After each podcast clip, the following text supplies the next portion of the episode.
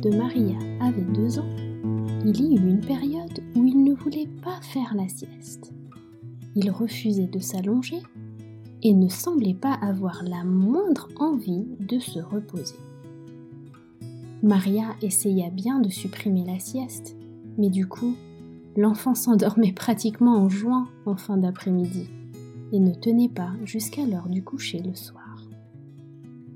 Maria essaya alors de trouver des tactiques pour amener son fils à dormir en début d'après-midi. Après de nombreuses tentatives infructueuses, des chansons, des câlins, etc., en désespoir de cause, elle finit par inventer une histoire. Dehors, hors de la forêt, il y a un ours qui est à la recherche de tous les enfants qui ne font pas dodo. Le fils de Maria, absolument terrifié, se glissa sous les couvertures et s'endormit profondément en 20 secondes. Ingénieux, non? Maria voulait le meilleur pour son enfant, parce qu'elle l'aimait.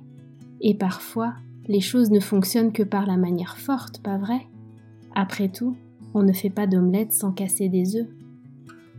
Dans ce chapitre, nous allons parler de la force motrice qui conduit nos enfants vers la croissance et la maturité, l'amour. Pour cela, nous allons comparer deux types d'amour. L'amour inconditionnel de type agapé et l'amour falsifié ou dénaturé si vous voulez, l'amour charnel. Quelle est la différence entre les deux? Lequel domine dans votre relation avec Dieu? Et lequel domine dans l'éducation que vous donnez à vos enfants Philippiens 2, verset 13 nous dit que Dieu produit en nous le vouloir et le faire. C'est le désir de Dieu que nous, les êtres humains, devenions matures. Et cette maturité se produit de l'intérieur. Dieu veut que nous fassions volontairement sa volonté. Son objectif est que nous ayons en nous l'amour qui motive un bon comportement.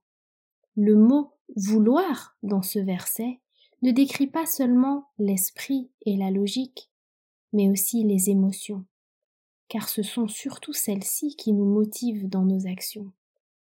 Les émotions nous font vouloir faire quelque chose. Souvent, nous nous astreignons à dire à nos enfants ce qui est bien et ce qui est mal, ce qu'ils doivent faire et ce qu'ils ne doivent pas faire, et nous leur transmettons ce savoir.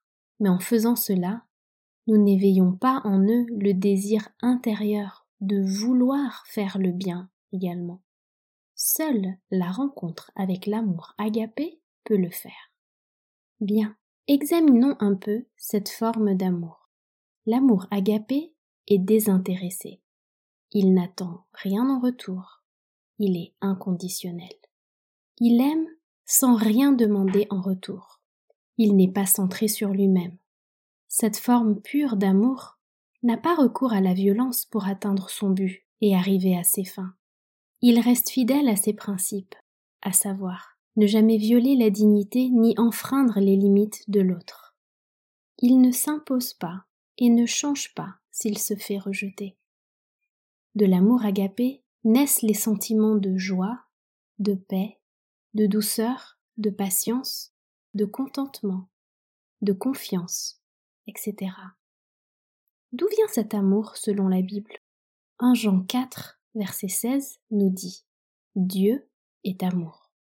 Son caractère est amour. Et cet amour ne veut pas se cantonner à lui-même.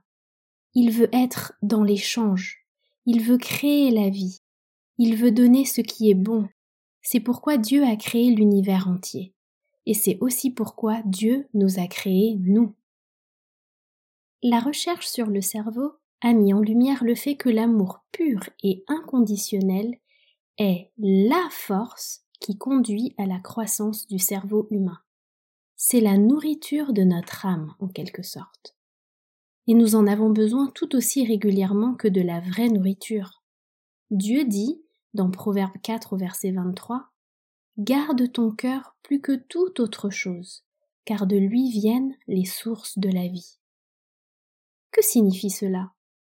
Que du cœur viennent les sources de la vie? Eh bien, à notre époque, cela peut même être expliqué scientifiquement.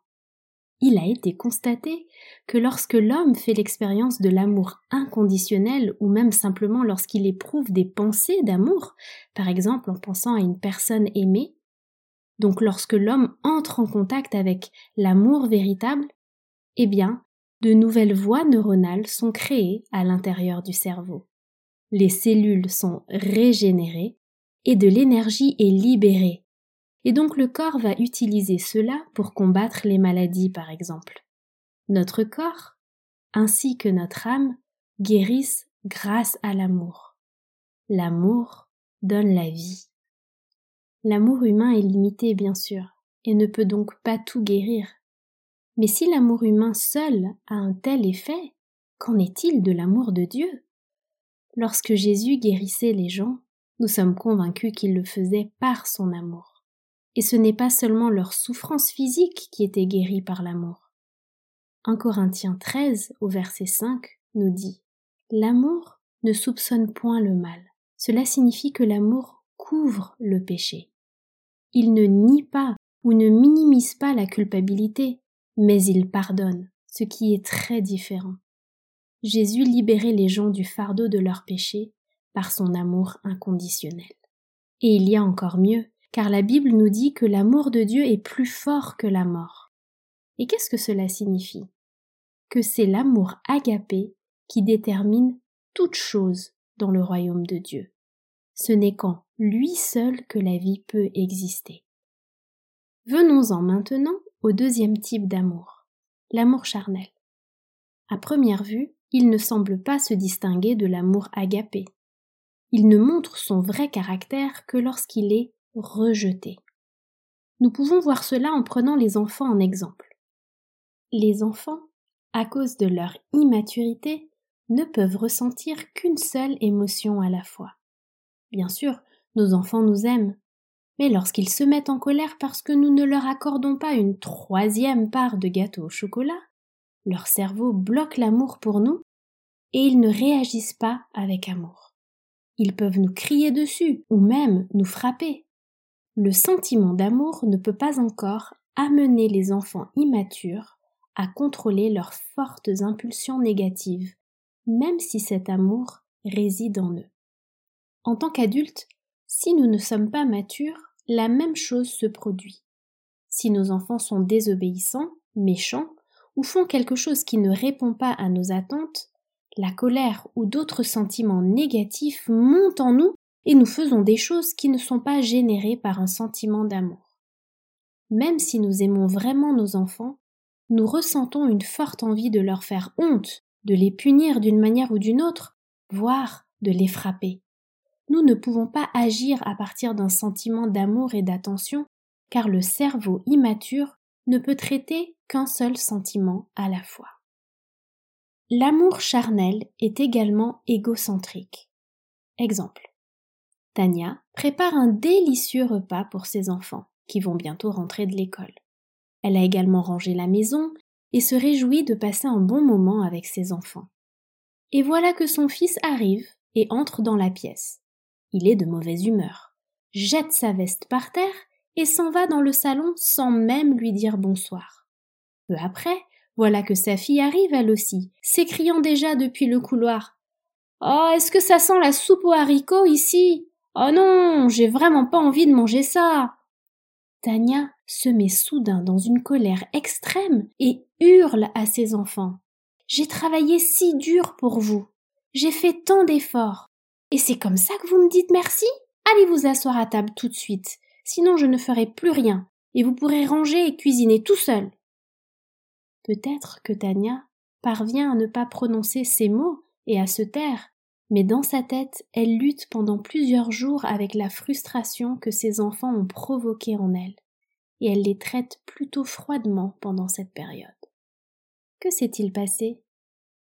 Tania aime vraiment ses enfants, mais le sentiment de rejet de son amour et le fait qu'il semble ignorer tous ses efforts l'ont mise très en colère. L'amour charnel de Tania a atteint ses limites. De plus, Tania a probablement une faible estime d'elle-même et prend immédiatement toutes les actions des enfants pour elle-même en tant que personne. Elle se sent inutile parce que tout son travail n'a pas été apprécié ni récompensé. En réalité, l'ingratitude de ses enfants n'avait pourtant rien à voir avec elle. Ils avaient simplement passé une mauvaise journée. Mais Tania ne peut pas supporter cela. Son amour est lié à des attentes. Son amour doit être récompensé de manière réciproque par de l'amour ou de la gratitude. En réalité, son amour est un amour charnel, basé sur l'égoïsme. Si nous nous sacrifions en tant que parents, mais que nous nous mettons ensuite en colère lorsque nos enfants ne voient pas et n'apprécient pas notre sacrifice, nous ne possédons pas le véritable amour agapé. Si Tania avait été animée par un amour mature, elle serait sûrement triste que son espoir de plaire aux enfants et son désir de compagnie ne soient pas satisfaits. Mais sa déception ne l'aurait pas conduite à gronder ses enfants, à leur souhaiter du mal ou à leur faire du mal. Un amour mature peut compenser la colère et la déception. Le véritable amour supporte et ne riposte pas. Une personne de caractère mature connaît sa grande valeur malgré le rejet, se sent toujours aimé de Dieu et ne dépend pas de l'amour des autres en retour. La colère initiale de Tania aurait pu se transformer en tristesse, elle aurait pu aller à la cuisine et être déçue, elle aurait même pu en pleurer. Cela l'aurait aidé à accepter la décision de ses enfants et à concilier tout cela avec ses attentes non satisfaites. Elle aurait ainsi donné à ses enfants la liberté de choisir de ne pas être en communion avec elle. Ainsi, l'amour qu'elle porte à ses enfants n'empêcherait pas son cerveau mature de fonctionner. Tania continuerait donc à souhaiter le meilleur pour ses enfants, et elle ne riposterait pas par de la coercition, de la condamnation et de la colère. Sa réaction pourrait être d'offrir à sa fille quelque chose d'autre à manger. Quant à son fils, elle pourrait d'abord lui donner un peu de temps, puis chercher à discuter avec lui et à être là pour lui. Laquelle de ces deux réactions avez-vous tendance à avoir? Votre amour demeure-t-il le même, même si votre enfant ne se comporte pas comme vous le souhaitez? Comment réagissez-vous? Pensez-vous que l'amour de Dieu soit comme ça? Jésus dit qu'il nous a aimés même lorsque nous étions encore ses ennemis. Il a quitté le ciel pour nous et est mort pour nos péchés. Ça décrit un amour incroyablement grand. Mais la grande question qui permet de distinguer l'amour agapé de l'amour charnel est la suivante. Comment Dieu réagit-il lorsque nous rejetons son amour? Son amour est-il conditionnel, subordonné à notre acceptation de la rédemption qu'il nous offre? Ou bien se met-il en colère contre ceux qui n'apprécient pas son sacrifice et les tue-t-il pour cela? Tend-il une main pour nous sauver, mais si nous rejetons cette main, il nous tue de son autre main? Ne peut-il pas tolérer que quelqu'un rejette son sacrifice et veuille continuer à vivre dans le péché, pour ensuite le condamner et lui faire sentir sa colère? Ou bien Dieu répond-il par un amour agapé, mature? Dans ce cas, cela signifie que son amour ne cesserait jamais, et sa déception et sa douleur de ne pas voir son don du salut accepté ne le pousseraient pas à détruire qui que ce soit. Au contraire, il laisserait à cette personne la liberté de choisir. La colère de Dieu décrite dans la Bible telle qu'elle est définie dans Romains 1 à partir du verset 16, consiste à céder ou à abandonner à la conséquence naturelle du péché. Et le péché, par nature, donne naissance à la mort. Dieu accepte le choix de l'homme. Tout comme dans l'histoire du Fils prodigue que nous retrouvons dans Luc 15, à partir du verset 11. Dans cette histoire, le Père laisse partir son Fils sans cesser de l'aimer, de l'attendre et de souhaiter le meilleur pour lui. La colère du Père dans l'histoire du Fils prodigue se manifeste dans le fait de respecter le choix de son Fils et de le laisser aller à sa perte. Que ce soit dans Romains 1 ou dans l'histoire du Fils prodigue, ce n'est pas Dieu qui punit le pécheur pour avoir rejeté son amour. L'amour de Dieu est mature. L'amour de Dieu perdure peu importe ce que nous lui avons fait et ce que nous avons fait à nos semblables en raison de nos péchés. La colère de Dieu n'est pas semblable à la colère humaine. Revenons maintenant aux caractéristiques de l'amour charnel. La deuxième caractéristique de cet amour, c'est qu'il se fait passer pour de l'amour, mais qu'en réalité, caché derrière, on y retrouve d'autres émotions qui y sont mêlées. La plus forte de ces émotions est la peur. La peur est la première émotion qu'Adam et Ève ont ressentie lorsqu'ils ont mangé du fruit, se séparant ainsi de l'amour de Dieu. Adam lui-même répond à Dieu J'ai eu peur parce que je suis nu et je me suis caché. La peur est l'émotion de base qui se cache derrière la honte, l'inquiétude, la haine, le rejet, la panique, la jalousie, etc. À partir de l'exemple d'Adam et Ève, nous voyons que la culpabilité entraîne la peur. Selon Gordon Neufeld, psychologue du développement, le sentiment d'anxiété est la conséquence naturelle de la séparation. Et ce sentiment d'anxiété est là pour nous faire prendre conscience d'une carence. Quelque chose ne va pas lorsque nous ressentons de la culpabilité et de la peur. En ce qui concerne la relation entre les êtres humains et Dieu, ces sentiments qui proviennent de la nature humaine charnelle, Satan les utilise pour faire le mal, mais Dieu les retourne pour notre bien. Dieu nous libère de la culpabilité et la pardonne volontiers. Dieu peut transformer la culpabilité et la larme pour nous rapprocher de lui, et dans ses bras nous recevons le pardon et l'amour qui chasse la peur. Malheureusement, la peur et la culpabilité éloignent la plupart des gens de Dieu l'autre extrême, nous nous retrouvons à obéir à Dieu parce que nous avons peur du châtiment. Et cela est dû à la fausse image de Dieu que l'ennemi avait instillée dans l'esprit d'Adam et d'Ève à l'époque. Il a implanté dans nos esprits le mensonge selon lequel nous devrions avoir peur de Dieu parce que nous péchons. Nous devrions avoir honte parce que nous sommes tellement mauvais. Avez-vous déjà pensé si Jésus voit ce que je fais maintenant, je suis sûre qu'il sera vraiment déçu de moi. Quelle est l'émotion de base derrière cette pensée? C'est la peur de décevoir Dieu. Je dois me reprendre en main, sinon Jésus va se détourner de moi, m'abandonner ou ne plus avoir d'affection pour moi. De telles pensées nous sont suggérées par l'ennemi, et elles ne feront de nous des personnes meilleures et plus matures qu'en apparence seulement. Lorsque nous pensons et ressentons de telles choses à propos de Dieu, nous n'avons aucune confiance dans l'amour agapé de Dieu. Nous transférons alors sur Dieu notre vision déformée de l'amour. Peut-être parce que nous n'avons connu que ce type d'amour dans notre vie. Peut-être parce que nous avons dû entendre ce genre de choses très fréquemment pendant notre enfance. Une foi basée sur la peur de Dieu ou sur la peur de le décevoir ne conduit pas à une relation heureuse et confiante avec lui. Même si cette foi se dissimule sous l'apparence de l'amour, et que nous n'en sommes même pas conscients. Après tout, nous aimons Dieu et nous voulons qu'il soit content de nous. C'est pourquoi nous nous efforçons de bien nous comporter. Mais lorsque nous échouons, nous avons honte. Dans notre corps, cependant, cette peur et cette honte inconsciente et permanente provoquent le contraire de l'amour et détruisent nos cellules, nous rendent malades et peuvent même conduire à la mort. La peur nous engourdit également, nous rendant insensibles, car personne ne peut vivre avec la peur sur le long terme. Le cerveau doit se blinder, bloquer des choses, afin de survivre, et le cœur s'endurcit. Lorsque le proverbe nous dit Garde ton cœur plus que toute autre chose, nous comprenons que nous devons faire attention aux émotions qui nous gouvernent.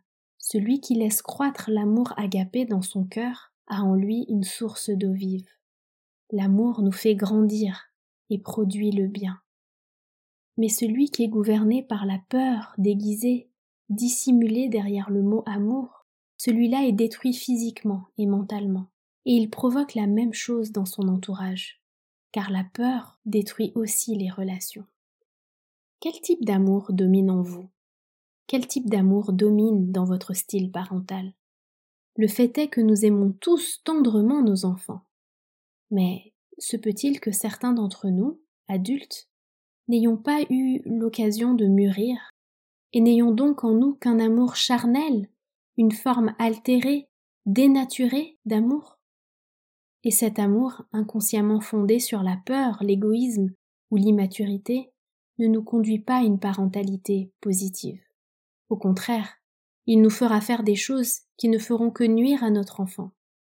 Cet amour utilise des moyens tels que la coercition, la manipulation, la violence et les menaces.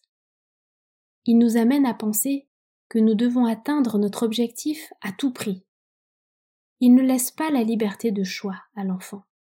L'exemple du fils de Maria au début était clairement celui d'une éducation basée sur la peur. elle utilisait comme excuse Mon fils doit dormir, c'est pour son bien. Mais non, c'est faux. Car l'utilisation de la peur comme méthode éducative n'est pas la meilleure méthode pour l'enfant. Malheureusement, il existe aussi de nombreuses autres variantes plus subtiles de la méthode fondée sur la peur. Exemple. Un jour, alors que Caroline portait son fils de quatre ans dans les bras, une connaissance s'approcha d'eux et fit remarquer au petit garçon. Mais qu'est-ce que tu fais? Tu n'as pas honte? Un si grand garçon, et tu veux encore être dans les bras de ta maman? Par cette remarque, cette personne voulait probablement motiver le petit garçon à devenir plus indépendant. Mais quelle est l'émotion qui se cache derrière une telle question? Oui, la honte. Vous êtes censé avoir honte si vous faites quelque chose qui n'est pas accepté par votre entourage. Et il y a un nombre incroyable de choses dont nos enfants sont censés avoir honte. Je ne pense pas que nous soyons conscients du fait que l'éducation par la honte ne mène à rien de positif. Elle ne rend nos enfants ni plus gentils, ni plus responsables, ni plus indépendants. Encore d'autres exemples. Si notre enfant ne veut pas rentrer à la maison, en désespoir de cause, nous ne trouvons rien d'autre de mieux à dire que si tu ne viens pas, je pars tout seul, ou je pars toute seule. Pour quelle raison l'enfant va-t-il nous suivre alors? Mais par peur d'être abandonné, bien sûr. Un autre exemple. Si tu ne partages pas tes jouets, personne ne voudra plus jouer avec toi. Et puis, nous sommes aussi motivés par la peur de notre entourage. Que vont penser les autres maintenant si mon fils fait tant d'histoires ici? Ces pensées, lorsque notre enfant se comporte mal devant les autres, nous paralysent et nous empêchent de répondre avec amour à notre enfant. Elles nous font réagir de manière totalement inappropriée, en faisant honte à l'enfant devant tout le monde. Et c'est la pire chose que nous puissions faire à notre enfant dans une telle situation. En appliquant de telles méthodes, nous atteignons peut-être plus rapidement l'objectif de faire adopter à l'enfant le bon comportement. Mais maintenons-nous le lien pour que notre enfant puisse mûrir de l'intérieur. Si l'amour est le moteur de la maturité, alors la peur est le facteur le plus perturbateur du développement de l'enfant. La peur ne devrait pas avoir sa place dans nos méthodes éducatives. 1 Jean 4 au verset 18 nous dit la crainte n'est pas dans l'amour, mais l'amour parfait bannit la crainte, car la crainte suppose un châtiment et celui qui craint n'est pas parfait dans l'amour. Nous ressentons tous de l'amour pour nos enfants, mais cet amour charnel, altéré, façonné par nos expériences et nos idées à propos de l'amour, ne suffit pas. Souvent, notre amour imparfait ne triomphe pas de la colère que nous ressentons envers nos enfants lorsqu'ils se comportent mal et nous nous retrouvons à outrepasser dangereusement leurs limites. Notre amour exige au lieu de vouloir comprendre l'enfant. Nous ne regardons pas son immaturité. Nous n'éprouvons pas d'empathie pour ce qui pourrait se cacher derrière son mauvais comportement. Nous ne voyons pas ce que notre enfant essaye de nous dire et comment il se sent en réalité. L'amour charnel a des attentes et des conditions. Il ne regarde qu'au comportement. Il existe une croyance répandue selon laquelle les enfants deviennent des êtres sociaux responsables lorsqu'ils apprennent, grâce au système de récompense et de punition, à se comporter correctement et à savoir ce que Dieu attend de nous. Ces hypothèses sont issus de la psychologie comportementale et du behaviorisme ou comportementalisme. les enfants doivent apprendre un comportement mature le plus tôt possible, afin de pouvoir se débrouiller dans ce monde. Leur expliquer les raisons pour lesquelles tel ou tel comportement est bon ou mauvais fait bien sûr partie de cette éducation. Cependant, ils doivent apprendre l'obéissance non seulement pour se débrouiller dans la vie, mais aussi afin d'obéir à Dieu de la même manière. Et c'est notre responsabilité, en tant que parents, de les façonner pour qu'ils deviennent de bonnes personnes par des méthodes cohérentes. Or, les méthodes les plus courantes, au cours des premières années de la vie d'un enfant, sont la récompense et la punition. Un terme moderne pour punir est aussi connu sous le concept de l'application de conséquences logiques. Ensuite, lorsque les enfants grandissent et deviennent plus raisonnables, on se dit qu'ils comprendront que toutes les méthodes éducatives étaient importantes pour qu'ils ne prennent pas un mauvais chemin dans la vie et fassent la volonté de Dieu. Dans de nombreuses régions du monde, la violence fait partie de cette éducation cohérente. Infliger de la douleur à l'enfant fait partie de notre amour, n'est-ce pas? Et parfois la douleur, qu'elle soit physique ou émotionnelle, est tout simplement nécessaire pour que l'enfant apprenne, pas vrai? La seule alternative perçue à cette forme d'éducation consiste en l'autre extrême que l'on appelle communément le laisser faire. Les enfants sont alors livrés à eux-mêmes sans aucune orientation. Ils décident eux-mêmes de tout. Il y a peu de règles ou de limites. Les enfants se développent absolument sans restriction aucune. Les parents sont comme des amis et essayent de répondre aux souhaits de l'enfant. Cette façon d'élever les enfants finit généralement par se transformer en une dictature de la part de l'enfant, situation où tous les membres de la famille sont malheureux, y compris l'enfant, malgré toutes les libertés et l'amour donné. La plupart des gens craignent les fruits du laisser-faire et considèrent que tout ce qui s'écarte de la norme autoritaire représente une menace qui pourrait mener dans cette direction. Vous aussi peut-être.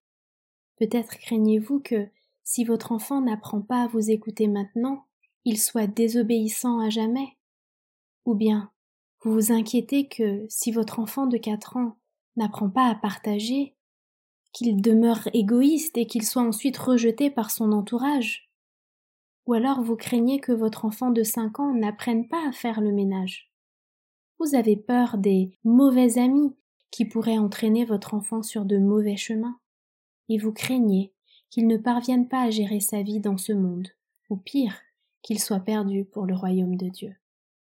Et parce que nous avons tous peur de mal élever notre enfant, et qu'il devienne alors une petite brute, et que nous ne connaissons pas d'autre alternative à la façon dont un enfant parvient à la maturité d'un bon comportement, ni comment il va finir par apprendre toutes nos valeurs et nos habitudes, alors nous avons recours à des moyens qui produisent des résultats rapides dans le comportement de l'enfant. Or, ces moyens sont généralement basés sur la peur et blessent l'enfant et outrepassent ses limites. Puis, après avoir enfermé l'enfant dans sa chambre, lui avoir pris quelque chose en guise de punition, ou après l'avoir frappé, nous lui disons je fais cela parce que je t'aime. Maintenant, ça te fait encore mal. Mais bientôt, tu finiras par comprendre. De cette façon, l'enfant finit aussi par croire que l'amour peut aussi utiliser des moyens de violence pour arriver à ses fins, et adopte cette définition de l'amour dans ses relations. Oui, certes, nous aimons l'enfant, mais au moment de la punition, nous agissons soit par colère, soit par peur que notre enfant devienne une mauvaise personne autrement. Et ainsi, ce que nous transmettons, c'est le contraire de l'amour. Dans ce podcast, nous ne voulons pas vous condamner si vous êtes convaincu par l'éducation behavioriste ou comportementaliste. Mais nous voulons donner des réponses à ceux qui souhaiteraient un changement, mais ne connaissent pas de bonnes alternatives. Notre objectif est que vous compreniez comment un enfant mûrit vraiment de l'intérieur et comment les fruits de l'esprit vont grandir naturellement en lui sans coercition ni usage de la force, sans manipulation. Nous vous expliquerons pourquoi les principes des conséquences logiques ou des punitions ne fonctionnent pas toujours, et que d'autres choses sont bien plus essentielles pour la maturation de l'enfant. Nous vous dirons pourquoi les valeurs et les traits de caractère ne s'apprennent pas par la pratique et par l'effort, mais qu'ils grandissent tout seuls de l'intérieur. Il existe une solution, une manière d'éduquer qui permet de diriger un enfant avec autorité sans briser sa volonté, ni le conditionner par des récompenses et des punitions. Une manière de gérer avec sagesse l'immaturité de l'enfant, tout en intégrant un bon type de discipline. Nous parlerons de tout cela en détail au cours des prochains épisodes.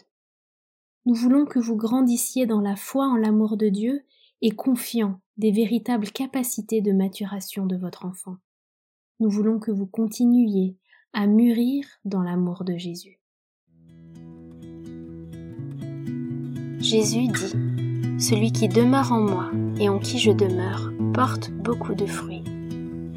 Si vous avez des questions, n'hésitez pas à écrire à l'adresse email suivante le lien mail.de, c'est-à-dire l e l i e n m l.de. Nous serions ravis de vous aider. Nous sommes heureux si vous prenez le temps de nous évaluer sur les podcasts d'Apple. À la prochaine.